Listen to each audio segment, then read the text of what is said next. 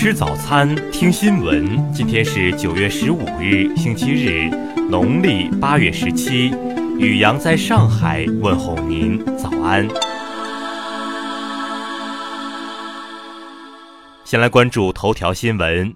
日前，湖北省宜昌市三峡坝区疑似出现水怪一事，引发人们关注。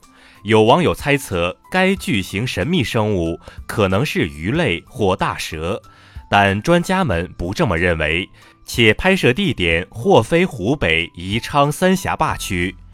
昨天，研究蛇类等爬行动物的中国科学院成都生物研究所研究员丁力表示，从网传视频来看，水中的物体并非鱼类或蛇类，而可能是一个一端挂在江底的漂浮物。另一位来自中科院的水生生物研究人员表示，可能就是一个被什么东西挂住的黑色塑料袋。视频中，它虽然在摆动，但一直没有前行。同一天，有池州网友表示，视频拍摄地点是在安徽省池州市贵池区江口轮渡码头，而非宜昌三峡大坝区域。贵池区江口轮渡码头的工作人员向媒体确认，视频中的地点确实是该码头，水怪是假的，应该是塑料袋或者渔网。宜昌市委网信办一名王姓负责人则表示，已经注意到该事件，但暂时未能确定疑似水怪物体出现的具体地点。再来关注国内新闻。中国驻巴基斯坦大使馆提醒中国公民远离非法婚介，谨慎赴巴基斯坦娶妻。根据巴基斯坦习俗，新郎一般送给新娘家人不超过五千卢比的礼物。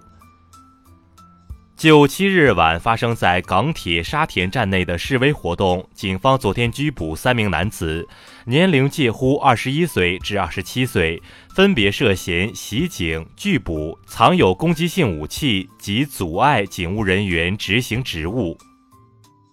安徽省供销合作社联合社党组成员、理事会副主任唐庆明涉嫌严重违纪违法，目前正在接受纪律审查和监督调查。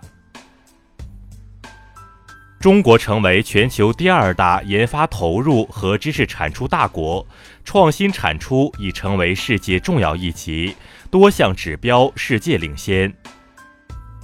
云南大理首次发现极度濒危物种云南木莲，专家介绍，这是该植物于1951年被植物学家怒江流域发现以来，在大理州范围内的首次发现和记录。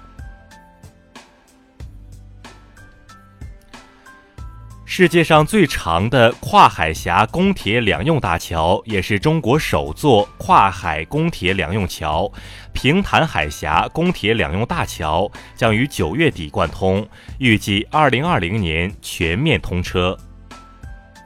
中国首次完成基因编辑干细胞治疗艾滋病和白血病患者，目前相关论文已在《新英格兰医学杂志》上发表。整修有望，圆明园收到首个古籍原件《圆明园降作则例》，则例是目前现世的第一本最完整、价值最高的则例，且第一次出现有关西洋楼的记载。再来关注国际新闻。美国消费者新闻与商业频道十三日公布的一项调查结果显示，约百分之六十五的美国企业高管认为，未来半年美国贸易政策将对公司业务造成负面影响。美国财政部十三日发表声明宣布，将对三个朝鲜网络组织进行制裁，原因是他们涉嫌恶意网络行为。当地时间十六日，英国首相约翰逊将前往卢森堡，与欧盟委员会主席容克会面，预料将讨论脱欧事宜。日本厚生劳动省公布调查结果显示，全国百岁以上老人已达七万一千二百三十八人，首次突破七万人，人数较去年增加一千四百五十三人，连续四十九年增加。美国总统特朗普证实。前基地组织头目本拉登的儿子哈姆扎在美军的一次反恐行动中被击毙。十四日，沙特国有石油企业阿美的两处主要石油设施遭到无人机攻击，引发大火。目前，沙特正在对此进行调查，尚无组织宣布负责。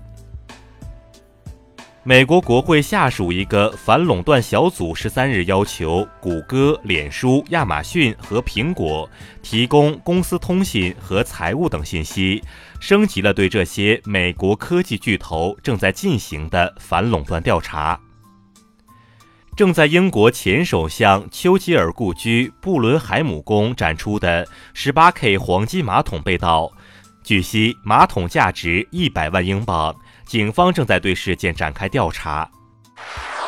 再来关注社会民生新闻：南京公交司机陆斌因允许一孕妇前门下车，妨碍了一对夫妇上车抢座位。该夫妇谩骂司机后，其中男子竟猛捶司机三十二拳。目前，司机已送医治疗，警方介入调查。日前，福州一高三女生 QQ 遭盗号，家长为其报清华培训班，被骗近七万。目前，当地警方已立案调查。杭州一姑娘近日报警称，其在二号线地铁车厢上被一男子摸臀猥亵。民警查看大量监控视频资料后，锁定嫌疑人康某某，并对其行政拘留七日。近日，网传阜阳市颍上县下桥派出所姚姓所长在驾车的同时拍摄抖音。昨天，该所长向媒体表示，网传视频属实，自己非常后悔，已后悔加强自律。南宁一男子庞某到铁路公安看守所探视父亲时。因神情紧张、说话吞吐，引起民警警觉。经查，庞某涉嫌故意毁坏财物，被网上追逃。目前，其被移交警方处理。再来关注文化体育新闻：男篮世界杯五到六名排位赛昨晚举行，塞尔维亚九十比八十一战胜捷克，以第五名的身份结束了本届世界杯的征程。英超第五轮的一场焦点战昨晚展开争夺，利物浦三比一战胜纽卡斯尔，五战全胜领跑。中国第四代导演、原中国文联副主席、中国电影家协会主席吴一公昨天去世，享年八十岁。绝望主妇女星霍夫曼因涉美国高校招生舞弊案获刑十四天，她是本案中首名获刑家长。霍夫曼承认曾花费一万五千美元修改长女 SAT 答案，助其进入南加州大学。以上就是今天新闻早餐的全部内容，请微信搜索 xwzc 零二一，也就是新闻早餐拼音首字母再加数字零二一。如果您觉得节目不错，请点击再看按钮。一日之计在于晨，新闻早餐不能少，咱们明天不见不散。